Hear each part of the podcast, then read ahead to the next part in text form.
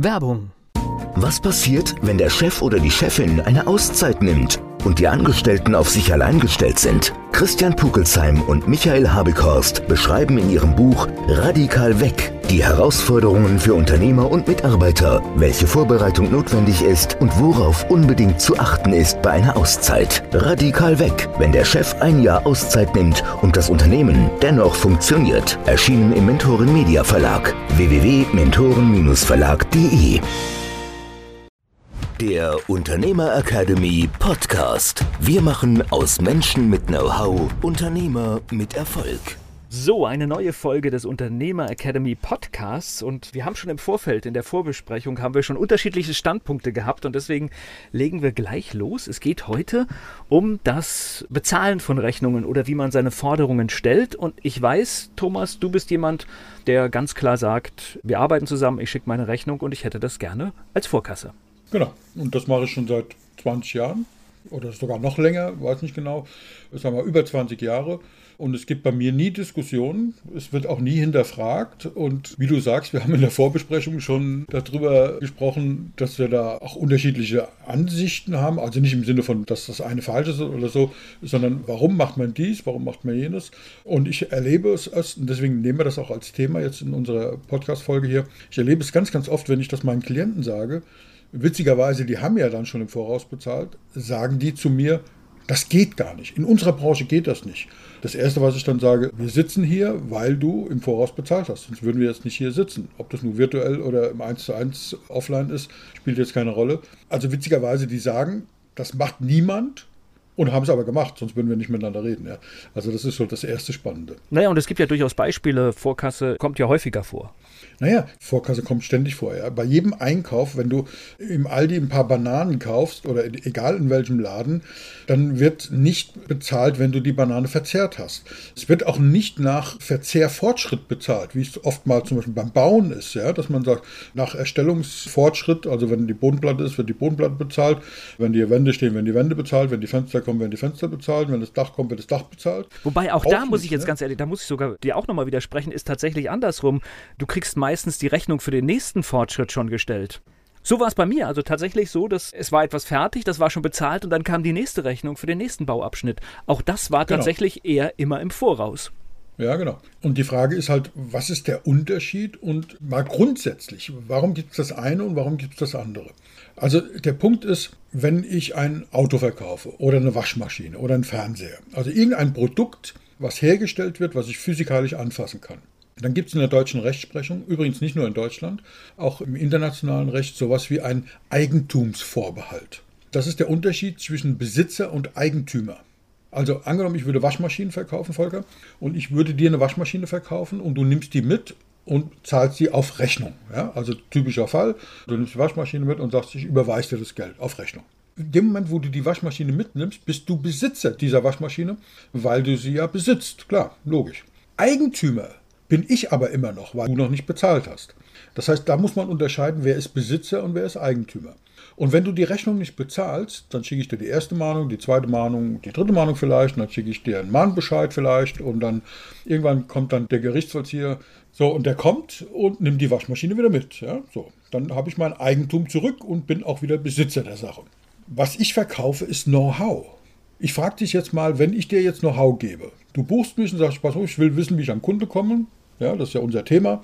Wie komme ich an Kunden? Wie werde ich erfolgreich? Und so weiter. Und ich erzähle dir das. Dann hast du dieses Know-how. Und ich stelle dir dann anschließend eine Rechnung und du bezahlst du nicht. Gibst du mir dann dieses Know-how zurück? Und wenn ja, wie machst du das? Ja, es wird schwierig. Also wir können erlangtes Know-how, wir können es nicht zurückgeben. Selbst wenn du sagst, ja, ist dumm gelaufen, Thomas, wie kriegen wir das, die Kuh vom Eis? Ich habe jetzt irgendwie, ist was dazwischen gekommen, große Steuernachzahlung oder irgendwas anderes. Ich würde gern, und es war auch alles in Ordnung, was du gemacht hast. Also, also wir streiten uns gar nicht, ja. So also im Sinne von, die Leistung war nicht in Ordnung oder sowas, sondern du sagst, ja, ich würde es gerne zurückgeben, ich kann es nicht bezahlen. Du kannst es nicht zurückgeben. Es geht nicht. Wir können Know-how, es gibt keinen Eigentumsvorbehalt auf Wissen und Know-how. Okay. Geht nicht. Ich komme ja aus der komplett anderen Fraktion tatsächlich. Ich arbeite mit meinen Kunden auf Rechnung. Das heißt, wir erstellen etwas, wir machen es fertig und danach gibt es eine Rechnung. Hab damit extremst gute Erfahrung gemacht. Aber natürlich, klar, es gibt auch dann die schwarzen Schafe. Das sind dann halt Kunden, mit denen ich künftig tatsächlich auf dieser Basis arbeite, dass ich sage, in diesem Fall möchte ich Vorkasse haben. Kann man natürlich machen. Es gibt da kein richtig und falsch. Ich sage nur, so mache ich es und ich empfehle halt vielen Leuten, das so zu machen, weil es eben auch ein, ich mag dieses Wort nicht, aber es hat auch was mit Mindsetting zu tun. Dass wir wirklich davon dem anderen sagen, schau mal, ich bin davon überzeugt, dass die Leistung gut ist. Und in welche Position begebe ich mich? Ich stelle dir vor, das sind so Beispiele, die ich gerne verwende, der weltbeste Berater oder Coach, den du dir irgendwie vorstellen kannst. Irgend so ein Guru, ja. Wir müssen jetzt keine Namen nennen, aber wirklich einer, der einen Tagessatz hat, der sechs- oder siebenstellig ist. Also keine Ahnung. Ich nenne jetzt doch mal einen Namen. Man kann Warren Buffett buchen für ein Abendessen. Dieses Abendessen mit Warren Buffett kostet 250.000 Dollar. Er spendet das nebenbei bemerkt, ja, also das ist nur mal so am Rande. Das spielt aber jetzt keine Rolle. Und die Leute buchen dieses Essen mit Warren Buffett, weil sie da Know-how bekommen. Weil sie wissen, der blubbert alle 20 Minuten einen Tipp raus, wie man Millionär wird. Da haben wir schon mal drüber gesprochen. Ne? Was glaubst du, wann du da die Rechnung bekommst? Na, sofort wahrscheinlich. Warum? Weil der nicht glaubt, dass du bezahlst? Ich glaube auch nicht, dass der schlechte Erfahrungen gemacht hat. Ich glaube, das hat was mit einer Positionierung zu tun, mit einer Wertigkeit. Du kämst gar nicht auf die Idee, das anzuzweifeln. Wenn du sagst, Warren Buffett, das ist, schau mal, wenn du in ein Konzert gehst, in ein ganz edles Konzert, eine Oper oder sonst irgendwas, oder deine Lieblingsgruppe, ich meine, du kommst aus dem Radio, ihr habt viel mit Musik zu tun, eine der, deiner absoluten Lieblingsgruppen, da gibt es Konzerte, die sind nach fünf Minuten ausgebucht. Reservierst du da oder zahlst du anderthalb Jahre im Voraus 250 Euro für eine Karte in der ersten Reihe? Madonna war so ein Beispiel. Innerhalb von, es waren ja. noch nicht mal fünf Minuten, waren alle Tickets weg und natürlich alle bezahlt. Auch wenn sie zwei Jahre alle später bezahlt. kommt. Zwei Jahre später. Und das hat nichts damit zu tun, behaupte ich jetzt einfach mal, oder nicht nur etwas damit zu tun, oder das ist nicht der Treiber dieser Geschichte, dass die Leute glauben, sie kriegen das Geld nicht. Ja. Da gibt es ja auch Möglichkeiten, dass man, oder gäbe es Möglichkeiten, die dann aber viel zu kompliziert sind, mit Treuhandkonto, mit Bürgschaft, mit was weiß ich, was man da alles machen könnte. Ich finde das alles viel zu kompliziert, will ich gar nicht drüber nachdenken. Das hat also was mit Haltung zu tun. Und schau mal, wenn du in den Urlaub fährst, dann sagen die Leute, ja, dann mache ich eine Anzahlung. Ja, stimmt, du machst beim Reservieren eine Anzahlung und vier Wochen bevor du fährst, zahlst du den Rest. Wenn du ins Kino gehst, an der Kinokasse, du zahlst vorher, dann ist immer so die Diskussion, ja, wenn die Leistung nicht in Ordnung war. Wie oft warst du im Kino und hast gesagt, der Film war eigentlich kacke? Also so richtig gut. Also der Trailer, das waren die zwei besten oder drei besten Szenen aus dem Film, der Rest war wirklich Müll. Gehst du dann an die Kasse, du willst mein Geld zurück? Oder was würdest du tun, wenn du im Nachhinein bezahlen würdest? Geht das überhaupt? In ganz, ganz vielen Sachen. Schau mal, wenn du eine Briefmarke kaufst, dann kaufst du die Jahre vorher. Ich habe Briefmarken in der Schublade, die sind, was weiß ich, drei Jahre alt. Weil ich sehr selten Postkarten verschicke, habe ich immer noch Postkartenbriefmarken. Ich schicke meistens. Musste eh wahrscheinlich schon noch was da zusätzlich draufkleben. Das kommt auch noch erschwerend hinzu. Aber ich kaufe doch die Briefmarke, ich kaufe das Recht, einen Brief zu versenden, weit im Voraus. Ja. Es geht nicht nach Verzehrfortschritt, es geht nicht nach Erfolg, es geht wirklich darum, wann reserviere ich diese Leistung. Das ist eine Reservierung. Und bei mir zum Beispiel, wenn man mich über ein Jahr zum Beispiel bucht, dann reserviere ich dir diese Leistung. Du weißt, das ist ja logisch, ist ja auch nachvollziehbar. Ich kann nur eine bestimmte Anzahl von Klienten pro Jahr nehmen. Und ich warte natürlich nicht drauf, dass der am Ende des Jahres bezahlt. Wir können uns darauf einigen, dass das vielleicht monatlich bezahlt wird oder auf einmal im Jahresvoraus. Das mache ich übrigens sehr häufig. Stelle dem Klienten die Wahl, dass der monatlich im Voraus bezahlt oder jährlich im Voraus. Und wenn er jährlich im Voraus bezahlt, dann komme ich ihm im Preis entgegen und sage, er braucht dann statt zwölf Monate zum Beispiel nur zehn Monate zu bezahlen und spart damit eben zwei Monate. Und das machen recht viele Leute. Aber da lasse ich die Wahl. Also es geht mir nicht darum, es geht hier nicht nicht um Liquidität, wobei das auch ein großer Vorteil ist. Ja. Aber das ist eine Betrieb. Obwohl auch ein spannendes Thema. Ganz genau. Ich bin dafür, das schreiben wir in unsere lange Liste der Themen, die wir demnächst hier mal behandeln werden, Liquidität. Deswegen ist das ein zusätzliches Argument, aber du hast vollkommen recht, es ist eine eigene Folge, weil es ist eine andere Baustelle. Aber dort spielt das natürlich auch mit rein. Das ist aber nicht meine Motivation, das zu machen. Das ist ein Riesenvorteil. Wenn ein Unternehmen gut läuft und du hast genug Liquidität, ist das nett, aber kein Grund. Wenn du sowieso schon Schwierigkeiten hast oder am Anfang stehst und Liquidität brauchst, ist das noch ein zusätzliches Argument. Aber das ist nicht der Treiber. Der Treiber ist einfach, das Setting dort anders ist, dass die Haltung anders ist und es kommt ja noch was dazu. Du weißt, wie ich bin, du weißt, dass ich meine vier Sprachen spreche, Deutsch, Englisch, Klartext und Tachles. Und du wunderst dich immer wieder, ich weiß es, wenn wir zusammen mit Klienten sprechen, und dann hast du schon das eine oder andere Mal zu mir hinterher gesagt, nicht vorwurfsvoll, sondern ziemlich wertneutral, aber du hast, wie drückst du es aus? Also ich würde so nicht mit den Klienten umgehen oder ich kann so nicht mit Klienten umgehen. Was, wie drückst du es aus? Ja, in der Tat. Es ist nicht meine Art äh, zu kommunizieren. Genau. Allerdings schaue ich mir durchaus an, was du da machst und schaue, ob ich nicht vielleicht doch irgendetwas davon in meine Art übernehmen kann. Ja, wobei das gar nicht darum geht, das genau so zu machen. Das ist halt meine Art und Weise. Ja. Wir haben ja auch schon ein paar Mal gesagt, dass ich eben auch schon Kunden gewonnen habe, Klienten gewonnen habe, weil zum Beispiel auf meinem Xing-Profil unter anderem draufsteht, dass ich vier Sprachen spreche, nämlich Deutsch, Englisch, Klartext und Tacheles. Und dann ruft jemand an und sagt, ah, das ist ja witzig, ja, und lacht und sagt, Klartext und Tacheles, so jemand brauche ich, das ist ein Berater, den ich gesucht habe, der Klartext und Tacheles spricht. Und ich sage dann immer, Achtung, das ist kein Werbegag oder irgend sowas, sondern das ist einfach, das steht da, weil es tatsächlich so ist. Ich kann und will auch nicht anders. Ja? Ich will mich nicht verbiegen. Und weißt du, dieses Zahlen im Voraus, das gibt mir eine gewisse Freiheit. Weißt du, ich mag meine Klienten, ich liebe Menschen und ich gehe immer liebevoll mit ihnen um. Das heißt aber nicht, dass ich höflich bin. Ich sage immer, willst du ein ehrliches Feedback oder ein höfliches Feedback? Und ich kriege immer die Antwort, dass die Leute sagen, ein ehrliches Feedback. Und manchmal ist es so, und du hast es gerade bei den Beispielen, die wir jetzt ansprechen, die wir nicht benennen müssen, du weißt, wen ich meine, ist es oft so, dass ich, da gibt es ganz, ganz viele Dinge, dass die Leute manchmal sogar sagen, so, das ist ja unmöglich, das ist ja ein Ding. Und dann schlafen die eine Nacht drüber und dann kriege ich am nächsten Tag einen Anruf und sage, ich habe da nochmal drüber nachgedacht. Vielen Dank für die Offenheit, vielen Dank, dass du mir den Spiegel so knallpoliert vor die Nase gehalten hast. Es hat extrem wehgetan, aber es war wirklich hilfreich. Vielen, vielen Dank dafür. Ich weiß nicht, habe ich die Freiheit, wenn ich denke, wenn ich den jetzt so angehe? Ich weiß, dass es wichtig ist für ihn. Ich weiß, dass es manchmal solche Dinge, die einem aus der Komfortzone rauskatapultieren, dass die notwendig sind, um das nächste Level zu erreichen. Kann ich das machen, wenn ich denke, wenn ich den jetzt so angehe, dann zahlt der nicht meine Rechnung, weil er sagt, so kann man die Leute nicht angehen? Also es hat auch was mit persönlicher Freiheit zu tun, und zwar Freiheit in der Arbeit zum Nutzen des Klienten, zum Wohle des Klienten. Ein anderes Beispiel ist, manchmal, äh, gerade bei so längeren Projekten, das hast du bestimmt auch bei deinen Sachen, da werden Projekte nicht fertig realisiert oder zu Ende gebracht. Und das, obwohl du deine Leistung zu 100% erbracht hast. Das liegt manchmal gar nicht in deiner Verantwortung, ja, sondern das liegt daran, es ergeben sich andere Dinge, andere Prioritäten und so weiter. Nehmen wir mal das Thema Podcast. Ja, du bereitest alles vor und machst und tust und hast da Arbeit mit.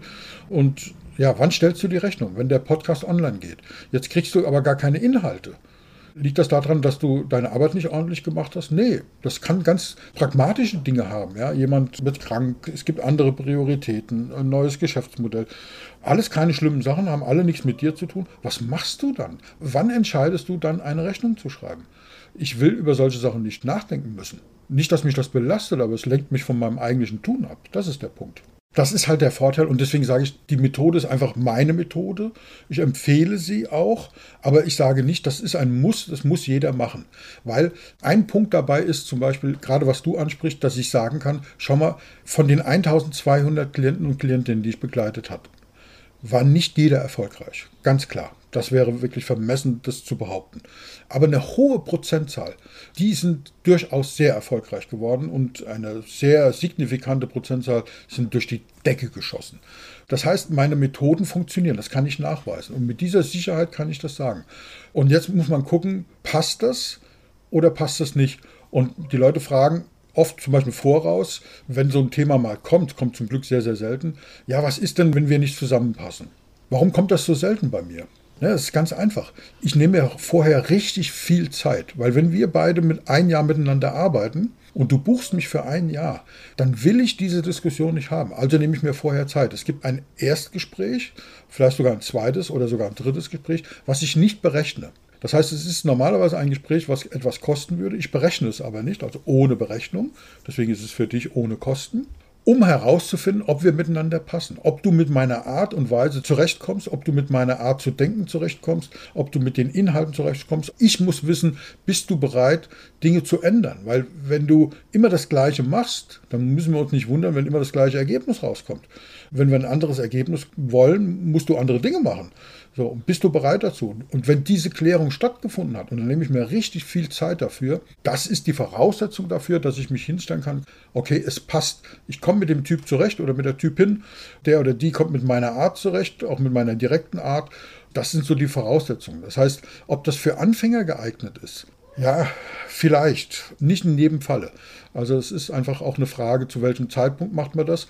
Bei dir jetzt persönlich würde ich sagen, mit deiner Expertise, mit deinem Know-how, was du da mit reinbringst, mit der Erfahrung, könntest du es machen, aber Du siehst ja, bei dir funktioniert es. ist also kein Muss. Ja? Also ist auch ich finde das sehr spannend, deine Methodik. Ich bin ja tatsächlich komplett auf der anderen Seite unterwegs. Seit Jahrzehnten bekommen meine Kunden eine Rechnung nach Fertigstellung der Arbeit. Und das funktioniert auch.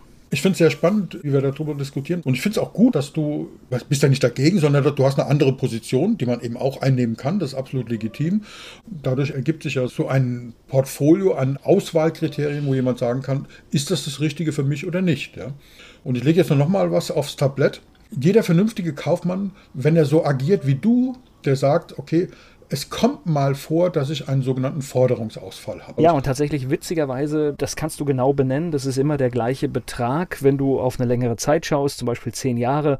In einem Jahr ist es mal ein größerer Forderungsausfall und im nächsten Jahr sind es dann wieder zwei, drei kleinere. Richtig, richtig. Aber im Schnitt ist es immer derselbe Betrag. Das ist tatsächlich so. Da kann man also in Branchen reingucken. Solche Zahlen kriegt man übrigens auch von den Steuerberatern, die bei DATEV nachgucken können. Also es ist eine gleiche Quote immer oder eine ähnliche Quote. So, und es gibt Kosten für den Förderungsausfall. Jede Mahnung kostet Geld. Jedes Schreiben, das du schickst, jede Rechnung kostet ja Geld, weil du setzt entweder dich hin oder irgendeinen Mitarbeiter oder Mitarbeiterin, die muss das machen. Mal abgesehen davon, dass sich das ablenkt von deinem eigentlichen Tun, es bringt dich auf negative Gedanken. Wie leistungsfähig bist du, wenn du jetzt eine Mahnung geschrieben hast oder selbst wenn deine Mitarbeiterin dich fragt, sag mal, soll ich dem jetzt eine Mahnung schicken oder nicht? Wie gut bist du dann für den Rest des Tages drauf? Wenn du in Kasso machen musst, entstehen Kosten. Ja, also wenn ich die Waschmaschine Waschmaschine zurückhole von unserem Anfang, das sind ja Kosten. Ich habe dann zwar die Waschmaschine zurück, aber ich bleibe ja trotzdem auf Kosten sitzen. Ja? Ein vernünftiger Kaufmann macht es so, dass diese Kosten auf alle anderen zahlenden Kunden umgelegt werden müssen. Ja, das muss natürlich finanziert werden, ist völlig klar. Das ist schön ausgedrückt, aber am Ende des Tages finanzierst du die über die anderen Kunden weil das kommt ja nicht aus der Luft. Ja? Du sagst, ich verdiene mit den anderen so viel Geld oder genügend Geld, dass da was übrig bleibt, um diese Kosten für Forderungsausfälle, Mahnwesen, Inkasso und so weiter zu refinanzieren. Das ist in der Regel so, weil das ist ja keine gigantischen Mengen, aber ist es doch ungerecht gegenüber den pünktlich zahlenden Kunden, oder? Ist das nicht ungerecht, dass die den Müll mitbezahlen? Einen Einwand habe ich dann doch, also in Kasso bringt dann doch relativ viel auch von diesem Geld doch ins Unternehmen. Bei uns sind das so knapp 70 Prozent, die dann doch letztendlich gezahlt werden. Das hat übrigens auch was mit Haltung zu tun. Ne? Deswegen sage ich, das ist eine Möglichkeit und die ist gut und hat viele Vorteile, aber es ist nicht die einzige richtige Möglichkeit. Ja? Warum das bei dir so gut funktioniert, da haben wir uns ja schon oft drüber unterhalten, hat auch viel mit Haltung zu tun. Wie gehst du da in die Welt rein? Mit welchen Gedanken gehst du in die Welt rein? Wie begegnest du deinen Kunden? Wie kommunizierst du mit Kunden? Auf welche Art und Weise? Das hat ganz, ganz viel damit zu tun. Ja? Also wenn du überhaupt eine Mahnung schreibst, wir sind bei den ersten Prinzipien, ja, reden hilft, greifst du zum Telefon, redest mit den Menschen. Also wie machst du das? Das hat ganz, ganz viel damit zu tun. So, der Punkt ist aber, selbst wenn es nur ein geringer Bereich ist, du kennst es, dass wir sagen, wir machen eine Veranstaltung und wir sagen, wir starten um 14 Uhr mit der Veranstaltung. Ob das nur online ist oder offline. So, und dann sitze ich da um 13.59 Uhr und bin pünktlich in der Veranstaltung. Und dann steht da, wir warten noch, bis die zu spät kommenden kommen. Und dann wird da fünf Minuten gewartet. Manchmal wird das ein bisschen kaschiert, indem fünf Minuten irgendwas Allgemeines erzählt wird, wie schön das Wetter ist und warum wir hier noch warten und dass es viel Verkehr gibt und alles Mögliche. Und ich denke immer, warum bestrafen wir die Menschen, die pünktlich sind? Wenn einer fünf Minuten später kommt oder zehn Minuten, ja, okay, kein Problem, der darf auch noch rein. Bei der Oper darfst du nicht rein. Wir haben das schon mal gehabt, dass wir verkehrsbedingt, wir haben Karten gehabt für dreistelligen Eurobetrag und sind vor der ersten Pause nicht reingekommen, weil wir fünf Minuten zu spät waren. Ja? Weil das Taxi halt einen Unfall hatte, einen kleinen Pech. Wir kommen dann nicht rein. Das ist der Punkt. Warum bestrafst du dann diese Leute, die in den Reihen sitzen und dem Konzert zuhören wollen, wenn du da fünf Minuten später reingehst und dich durch die Reihen quälst? Ja? Da sind wir sehr strikt und sehr konsequent. Und dann kann man sagen, ja, ist ja nicht so schlimm, kommt einer mal rein, wie du sagst, ist nicht so wichtig. Ich weiß nicht, es hat was mit mir, mit Haltung zu tun. Ich will meinen Klienten das berechnen, was ich an Leistung bringe und nicht irgendwelche Quersubventionen. Aber es ist, ist okay. Das ist bestimmt kein hoher Betrag, wie du richtig sagst, aber es ist ein Teilaspekt. Und da kommen wir zu einem weiteren Punkt, der wichtig ist, meiner Meinung nach, der mir viel bringt. Ich bin natürlich das muss man so ganz knallhart sagen, nur gut, wenn ich gut drauf bin. Ja? Also wenn ich Streit habe mit irgendjemandem, wenn irgendwas Blödes ist, wenn ich irgendwie meine, meine Rechnung nicht bezahlen kann oder meine Steuern oder irgendwas blöd läuft, oder ich einfach nur krank bin, wenn ich also nicht gut drauf bin, egal was das bedeutet, dann kann ich meinem Klienten natürlich auch nicht so eine gute Leistung bringen. Also versuche ich alles, möglichst gut drauf zu sein. Und weißt du, diese Arbeit, die ich mache, eigentlich auch die Arbeit, die du machst, das sind ja Dinge. An dieser Stelle der kurze Verweis an die Episode zum Thema Sprache. Das sind ja Dinge, nehmen wir mal dein Beispiel, ich will ja nicht so viel von mir reden, nehmen wir mal das Beispiel mit dem Podcast.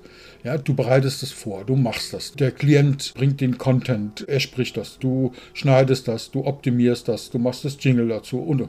Aber schau mal, jetzt kommt dieser Moment, wo das Ding online geht, wo das vielleicht von alleine läuft. Es gibt ja unterschiedliche Modelle bei dir auch, das weiß ich, wo jemand sagt, na, ich möchte das gerne vorbereitet haben und möchte jetzt von jetzt an alleine weitergehen. Ja? Drei, vier Folgen, fünf, zehn Folgen mit dir gemeinsam. Am Anfang die erste Folge machst du, die nächsten zwei, drei, vier Folgen macht ihr gemeinsam.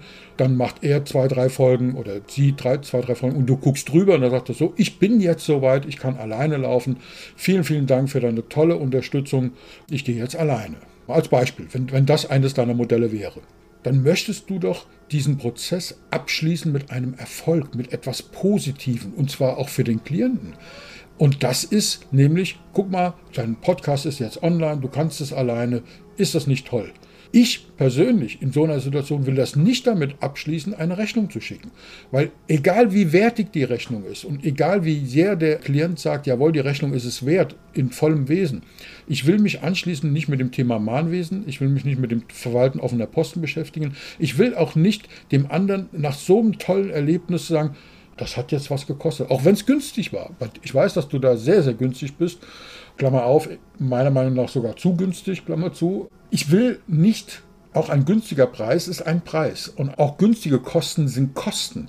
Und es gibt auch dieses Unwort von Unkosten, die es ja in der Betriebswirtschaft gar nicht gibt. Entweder gibt es Kosten oder nicht, ja, aber Unkosten, das bedeutet, das ist ein Unwesen. Wörter, die mit Un anfangen, sind unbeliebt. Ja? Nicht beliebt, sondern unbeliebt. Und Unkosten sind eben unbeliebt. Ich will diesen Prozess, diese tolle Arbeit, egal was wir gemacht haben, ob ich nur jemand beraten habe, mit meinem Mentoring-Programm aufs nächste Level gebracht habe oder du einen tollen Podcast, jemand ermöglicht hat, einen tollen Podcast zu machen oder was immer auch du tust, du machst ja nicht nur Podcasts, es gibt ja ganz viele Geschichten, die du machst. Ich will die nicht mit einer Rechnung beenden. Ja, das verstehe ich. Bei mir ist aber tatsächlich ein bisschen was anders. Ich mache ein Projekt, das läuft gut, ist fertig, ist abgeschlossen und wir haben es noch nicht berechnet. Und dann bekomme ich ganz oft den Hinweis vom Kunden, wo bleibt denn Ihre Rechnung? Ich würde gern die gute Leistung bezahlen. Das ist natürlich dann auch etwas, was uns dann extrem freut. Ein wichtiger Punkt ist aber an der Stelle, bei dir gibt es einen Zeitpunkt, wo du sagen kannst, jetzt haben wir die Arbeit gemacht. Das heißt, der andere hat das Gefühl, ey, es ist jetzt fertig, wo bleibt die Rechnung? Und das ist bei meinem Programm oftmals gar nicht der Fall. Weil, weißt du, wenn wir ein Jahr zusammenarbeiten, oder ich habe ja Klienten, mit denen arbeite ich zwei, drei Jahre zusammen. Der Klient, mit dem ich am längsten arbeite, das sind wir jetzt im zwölften Jahr. Wann ist das denn fertig? Wann hat der denn das Gefühl, so, jetzt sind wir fertig, jetzt, wo bleibt die Rechnung? Gerade so im Coaching-Bereich, auch im Mentoring-Bereich. Wir wissen, dass alle erfolgreichen, das wird ja immer oft zitiert und das ist ja auch das Argument der Coaches, alle erfolgreichen Menschen haben einen Coach, einen Vertrauten, einen Mentor. Wann ist denn da die Arbeit fertig? Und diesen Zeitpunkt gibt es bei mir nicht, weil das, das ist fließend. Wir sagen, ich habe das ganz, ganz oft mit Klienten, dass sie sagen, wir arbeiten ein Jahr. Und dann denken die am Anfang, naja, da läuft jetzt irgendeine Uhr. Bei mir läuft keine Uhr. Wir spüren das, wann das Jahr rum ist. Und das ist nicht kalendarisch, sondern wir spüren das. Weißt du, wenn du ständig keine Zeit hast oder in Urlaub bist, dann ist dieses eine Jahr, das wir vereinbart haben, bei bestimmten Klienten anderthalb Jahre. Bei anderen Klienten ist dieses bestimmte Jahr acht Monate, weil die dann fertig sind und wir haben trotzdem ein Jahr gemacht. Da kommt keiner auf die Idee zu sagen, so, ich zahle jetzt den Rest nicht. Macht niemand. Habe ich noch nie. Das ist genau dasselbe wie bei dir, ist die Haltung. Habe ich noch nie gehabt. Umgekehrt komme ich auch nicht auf die Idee, wenn mich da einer zwei Monate am Stück in Ruhe lässt, sozusagen, in Anführungszeichen, weil er andere Dinge zu tun hat, weil, weil es wichtig ist. Und selbst wenn er nur in Urlaub ist, was ja auch vorteilhaft ist für die zukünftige unternehmerischen, für den zukünftigen unternehmerischen Erfolg, und ich habe zwei Monate nichts mit ihm zu tun, dann werden die natürlich hinten dran gelegt. Oder wenn der nach einem halben Jahr nochmal eine Frage hat, dann muss der mich nicht nochmal neu buchen. Dann ruft er mich an und sagt, du, ich habe doch nochmal eine kurze Frage, gibst du mir eine Antwort? Natürlich kriegt er eine Antwort. Also bei mir gibt es nicht diesen Fertigtermin. Und das ist, glaube ich, der Unterschied. Deswegen ist beides richtig und man muss einfach schauen, wie sieht die Arbeit individuell aus. Ich erlebe ganz oft, dass mir Klienten, habe ich ja vorhin schon mal gesagt, sagen, das geht in unserer Branche. Das macht niemand. Und erstmal, das stimmt nicht, aber vielleicht machen es in bestimmten Branchen noch zu wenig Leute. Mit dieser Argumentation, die wir jetzt da ausgebreitet haben, gibt es vielleicht mehr Unternehmer, Berater, Trainer, Coaches, was auch immer, Podcast-Ersteller, Menschen, die Know-how verkaufen. Also bei Produkten macht es ja nur eingeschränkt Sinn, weil ich kann auch eine Waschmaschine nur gegen Vorkasse kaufen bei bestimmten Händlern. Das hat dann aber was mit Misstrauen zu tun. Und das ist nicht unsere Baustelle. Das ist nicht das, was wir machen wollen. Ja? Sondern ich vertraue dem Menschen, deswegen schreibe ich eine Rechnung. Also ist ein anderer Aspekt. So, wenn wir also mehr Menschen dazu bewegen, die in diesem relevanten Bereich diese Frage, die du eben gestellt hast, beantworten und sagen, ja, ich könnte das. Wenn das mehr Menschen machen würden und die bei Fragen dazu diese Argumente auspacken würden, warum macht das Sinn, im Voraus zu zahlen, und sich das etablieren würde in dieser Branche, hätten es viele Menschen auch leichter. Wir haben die Wahl solange wir den Eindruck haben, das macht nie einer, das wird nie, in keiner Branche wird das gemacht, das kriege ich manchmal gesagt, wo ich sage, sag mal, wann hast du die letzte Banane gekauft, ja, um bei dem Beispiel zu bleiben. Und die Leute gucken mich dann ganz irritiert an und sagen, ach ja, ja, aber das ist doch was anderes. Nein, das ist nichts anderes. Wenn wir also praktisch eine Bereitschaft in der Gesellschaft dazu bringen können, zu sagen, ja, es gibt keinen Eigentumsvorbehalt auf Know-how. Selbstverständlich darf der sein Know-how im Voraus in Rechnung stellen. Und selbstverständlich wird das Bereitstellen des Know-hows, das wird honoriert. Das ist ja der Punkt. Bei mir zum Beispiel, es ist ja eine Hohlleistung. Das heißt, ich stelle diese Leistung bereit. Dafür werde ich honoriert. Angenommen, das würde nie einer abholen, dann sage ich, naja, mein Interesse ist eben dann mal anzurufen und zu sagen, sag mal, wann wollen wir denn mal weitermachen oder wann machen wir denn mal den nächsten Termin? Aber es ist nicht meine Verantwortung. Ich mache das, weil ich gerne erfolgreiche Kunden habe, weil die gerne Empfehlungen aussprechen. Aber eigentlich stelle ich die Leistung bereit. Und ob die jemand abruft oder nicht, ist nicht der Punkt. Sondern der Punkt ist, ich stelle dir Leistung bereit und reserviere diesen Platz. Wenn dieses Verständnis in dieser Gesellschaft und in diesen Branchen etwas verbreitet wird, dann haben viele einen Vorteil davon. Und dann kann man immer noch entscheiden, machen wir das so oder so oder was du vorgeschlagen hast, machen wir das bei dem einen Kunden so, bei dem anderen Thema so und beim dritten eben so. Gibt ja noch andere Varianten, ja, mit Teilzahlung, nach Fortschritt und und und, über die wir jetzt gar nicht gesprochen haben. Aber es gibt ja ganz, ganz viele Möglichkeiten. Eine Lösung fällt mir gerade ein, die kennen vor allem Privatversicherte, die Rechnung vom Arzt. Die kommt in der Regel nicht von dem Arzt, sondern, sondern von einem Dienstleister, der dazwischen geschaltet ist und der für diesen Arzt oder die Ärztin die Leistung berechnet. Ja, das ist übrigens auch eine gute, gute Lösung, um diese negative Energie da wegzukriegen. Ja? Also wenn ich mich mit jemandem rumstreite, dann streite ich mich mit diesem Factorat rum und nicht mit dem Arzt. Das ist doch toll. Ich will doch zu meinem Arzt Vertrauen haben. Ich will doch mit dem nicht über betriebswirtschaftliche Dinge reden. Ja? Und er auch nicht mit mir darüber. Ja? Also es gibt viele Varianten. Der Sinn dieser Folge war, glaube ich, ich hoffe, ich sehe das richtig, dass wir einfach mal die Argumente auf den Tisch legen. Und deswegen finde ich es spannend, dass du auch da deine Ansichten damit reingebracht hast und dass du du nicht sagst, nee, das, was der Thomas Keller da sagt, ist alles richtig. Ich, in meiner Welt ist das auch durchaus anders, finde ich äußerst wertvoll und das ist das, was wir den Leuten ja mitgeben wollen. Eine Wahl zu haben, eigene Entscheidungen zu treffen und Entscheidungen zu treffen braucht eine Voraussetzung, nämlich wie immer Bleiben Sie mutig. Der Unternehmer Academy Podcast. Wir machen aus Menschen mit Know-how Unternehmer mit Erfolg.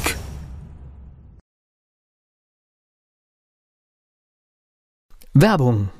Was passiert, wenn der Chef oder die Chefin eine Auszeit nimmt und die Angestellten auf sich allein gestellt sind? Christian Pukelsheim und Michael Habekorst beschreiben in ihrem Buch Radikal weg Die Herausforderungen für Unternehmer und Mitarbeiter, welche Vorbereitung notwendig ist und worauf unbedingt zu achten ist bei einer Auszeit. Radikal weg, wenn der Chef ein Jahr Auszeit nimmt und das Unternehmen dennoch funktioniert. Erschienen im Mentoren Media Verlag www.mentoren-verlag.de